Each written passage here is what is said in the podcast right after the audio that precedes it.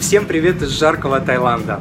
Сегодня я отвечаю на вопрос от Карины. Сегодня ко мне придет клиент, которому я подсказала неправильно, и меня могут уволить. Что делать? Нервничаю ужасно. Карина, самое верное будет принять ошибку честно, смело, глядя в глаза. Не обманывать и не оправдываться, и не искать виноватых. Ни в коем случае. Это дешево, это выглядит дешево и того не стоит. И всегда играет против человека, потому что не стоит держать других людей за дураков, ибо сам в них останешься. Но самое главное даже не в этом. Самое главное, нужно быстро предложить решение или решение проблемы. Да, я ошибся, вы правы, это 100% моя вина и ответственность, но я могу попробовать исправить ситуацию так-то и так-то.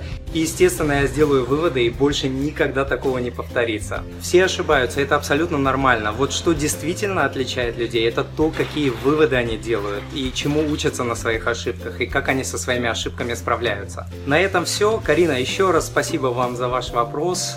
Полную версию данного ответа, включающую видео, а также полезные полезные по этому вопросу материалы и ссылки на статьи, например, какие фразы нельзя говорить э, начальнику, что делать, если вас уволили, и как добиться успеха на работе, вы можете найти по адресу moneypapa.ru слэш подкаст 12.